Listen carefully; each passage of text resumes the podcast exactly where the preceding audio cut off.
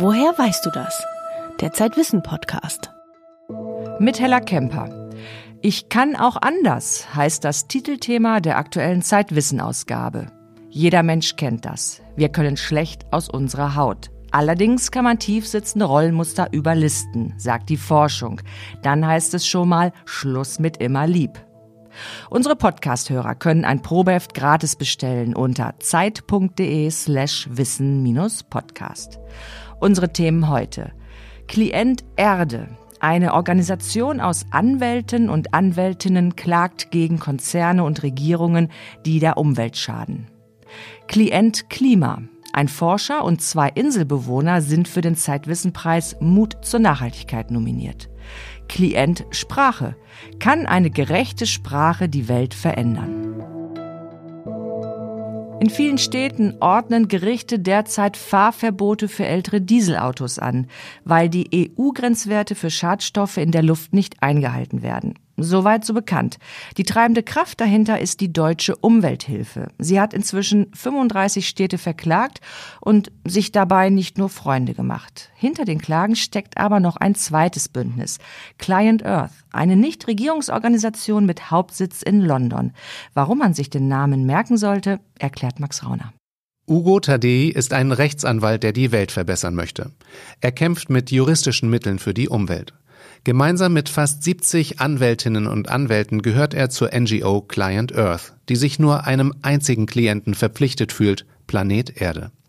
Tadei zieht mit seinen Kollegen gegen Konzerne und Regierungen vor Gericht, die gegen geltende Umweltgesetze verstoßen. Er hat auch die deutsche Umwelthilfe in ihren saubere Luftprozessen gegen Stuttgart, München, Dortmund und andere Städte unterstützt. First of all, we are not asking member states or cities to stop wir verlangen von den Mitgliedstaaten und Städten der EU nicht, dass sie alle Aktivität einstellen. Natürlich sind die Menschen angewiesen auf Energieverbrauch und Mobilität. Aber Tatsache ist doch, dass es längst saubere Alternativen gibt. Es fehlt nur am politischen Willen zu sagen, die Mobilität soll nicht zu Lasten der Gesundheit der Stadtbewohner gehen. Mobility to happen at the cost of human health of the people living in cities. Insgesamt unterstützt Client Earth in mehreren EU-Ländern mehr als 50 Gerichtsverfahren zur Luftverschmutzung in Städten. Der Auslöser für diese Prozessflut war ein Grundsatzurteil des Europäischen Gerichtshofs von 2015. That was really um, for us a, landmark victory in the, in the Court of Justice in Luxembourg. Um, das war ein extrem wichtiger Sieg für uns.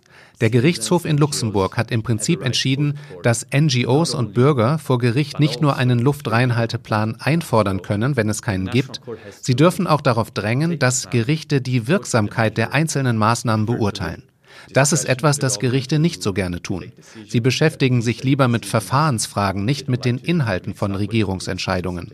Das war also ein Meilenstein für unsere Strategie, denn das Urteil ist für die ganze EU bindend.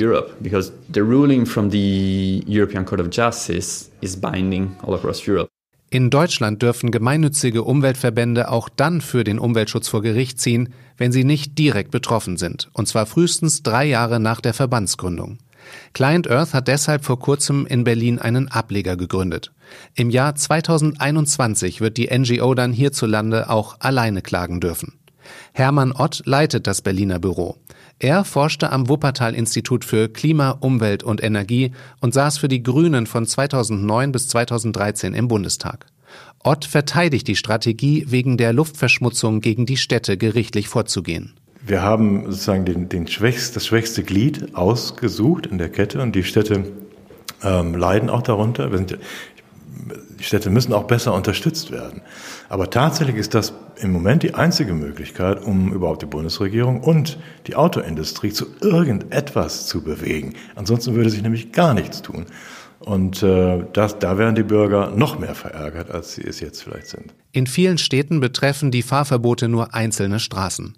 Autos und LKWs nehmen dann Umwege und die Stadtluft wird insgesamt noch dreckiger. Ist das nicht absurd? Nein, denn äh, es geht ja darum, die Bürgerinnen und Bürger an den betroffenen Straßen tatsächlich zu schützen. Was man natürlich, wenn man so kleine äh, flächig nur schützt, macht, ist, dass man es verlagert, sodass andere Straßen, die vielleicht bisher noch unter dem Grenzwert waren, dann über dem Grenzwert liegen. Deshalb ja auch unsere Forderung, es muss großflächige Fahrverbote geben. Ähm, und da wird es aber noch einige Zeit dauern, bis sich die Kommunen dazu entschließen können. Hermann Ott ist zumindest jemand, der gar nicht erst so tut, als würde Umweltschutz nichts kosten oder niemandem wehtun.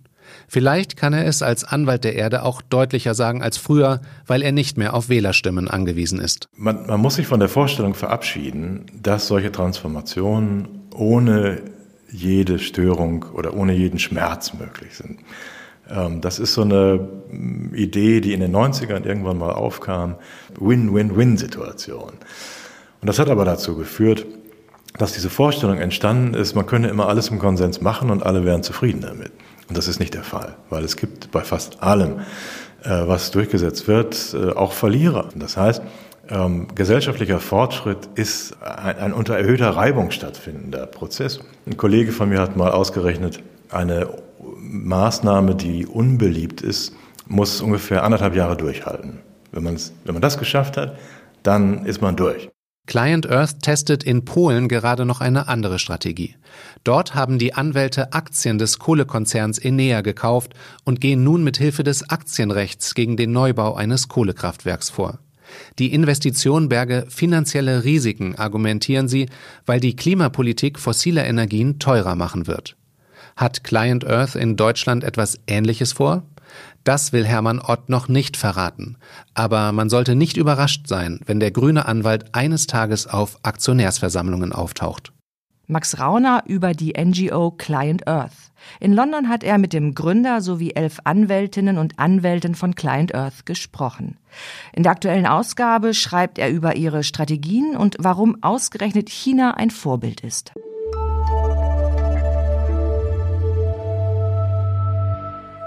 Wir streiten oft über die richtige Wortwahl. Soll ich Flüchtlinge oder Geflüchtete sagen? Werden Frauen wirklich mitgedacht, wenn jemand Ärzte sagt und nicht Ärztinnen? Zu solchen Fragen forscht der Sprachwissenschaftler Anatol Stefanovic an der Freien Universität Berlin.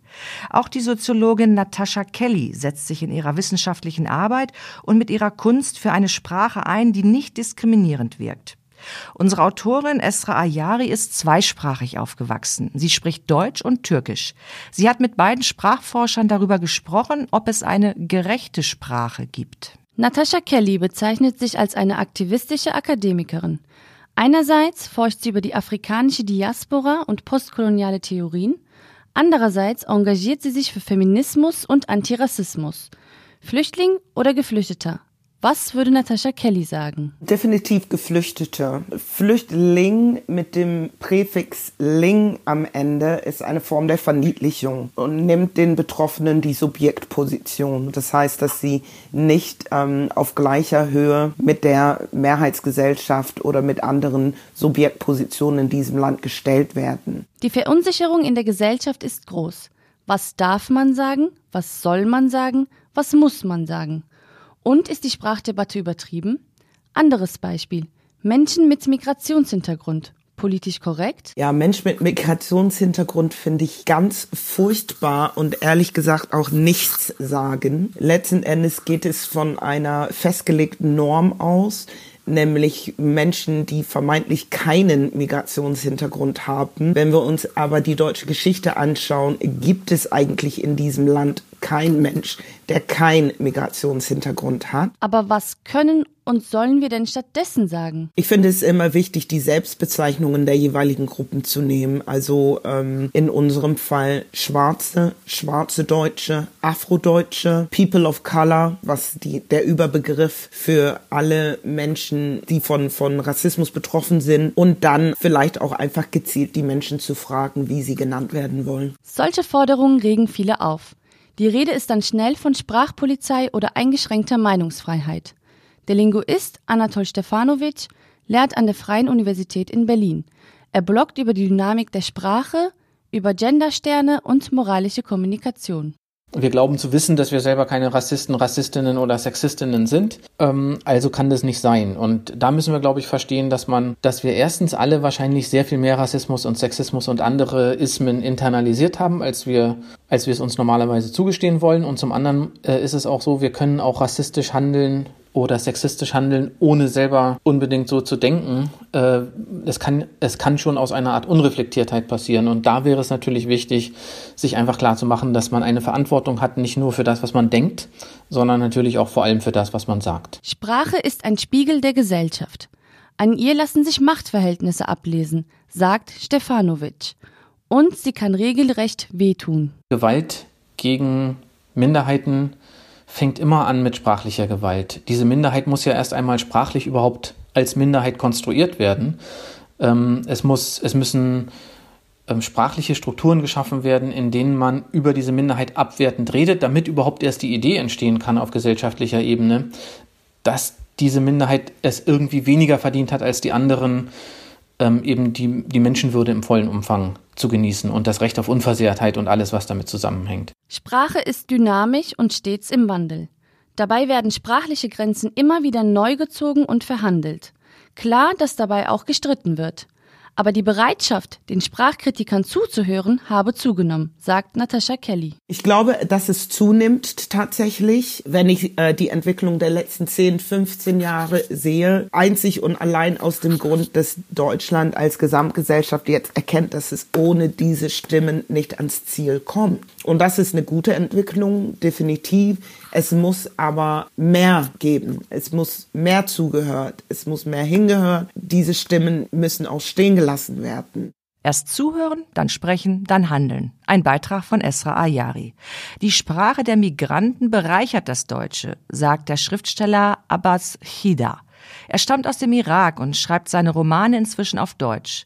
Nun hat er eine Sprachreform vorgeschlagen, wie man die 200 Pronomen der deutschen Sprache auf gut 50 reduzieren könnte, erklärt er im neuen Zeitwissen Magazin. Der Vorschlag ist nicht ganz ernst gemeint, aber man lernt eine Menge dabei.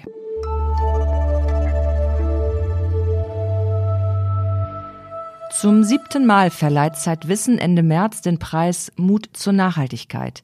In den Kategorien Wissen, Handeln und Durchstarten bewerben sich neun Initiativen. Zwei der Nominierten engagieren sich für eine bessere Klimapolitik. Einer von ihnen ist der Paläoklimatologe Stefan Rahmsdorf vom Potsdam Institut für Klimafolgenforschung. Für den Nachhaltigkeitspreis ist er nominiert, weil er wie nur wenige Wissenschaftler in den sozialen Medien mit Laien über den Klimawandel diskutiert. Rahmsdorf will Wissenschaft transparenter gestalten. Die Idee ist, dass Wissenschaftler in der Verantwortung stehen, das Wissen, was sie haben, auch zu teilen, insbesondere dann, wenn sie eine erhebliche Gefahr für die Öffentlichkeit erkennen. Das ist genauso wie wenn jemand einen Brand entdeckt, den sonst noch keiner gesehen hat, dann hat er ja auch eine Pflicht, äh, die Feuerwehr zu rufen. Der Brand ist in diesem Bild der globale Klimawandel und die Feuerwehr das Pariser Klimaabkommen von 2015. Das Pariser Abkommen will ja die globale Erwärmung deutlich unter zwei Grad begrenzen, wenn möglich sogar 1,5 Grad. Und das bedeutet eben erstens weltweit auf Nullemissionen von CO2 und anderen langlebigen Treibhausgasen zu kommen. Aber je mehr man insgesamt noch ausgestoßen hat, bis man das Nullniveau erreicht hat, bestimmt dann, bei welcher Temperatur man am Ende landet. Und das heißt, das 1,5 Grad Ziel bedingt äh, eben ein begrenztes Budget an Kohlendioxid, das wir noch emittieren dürfen.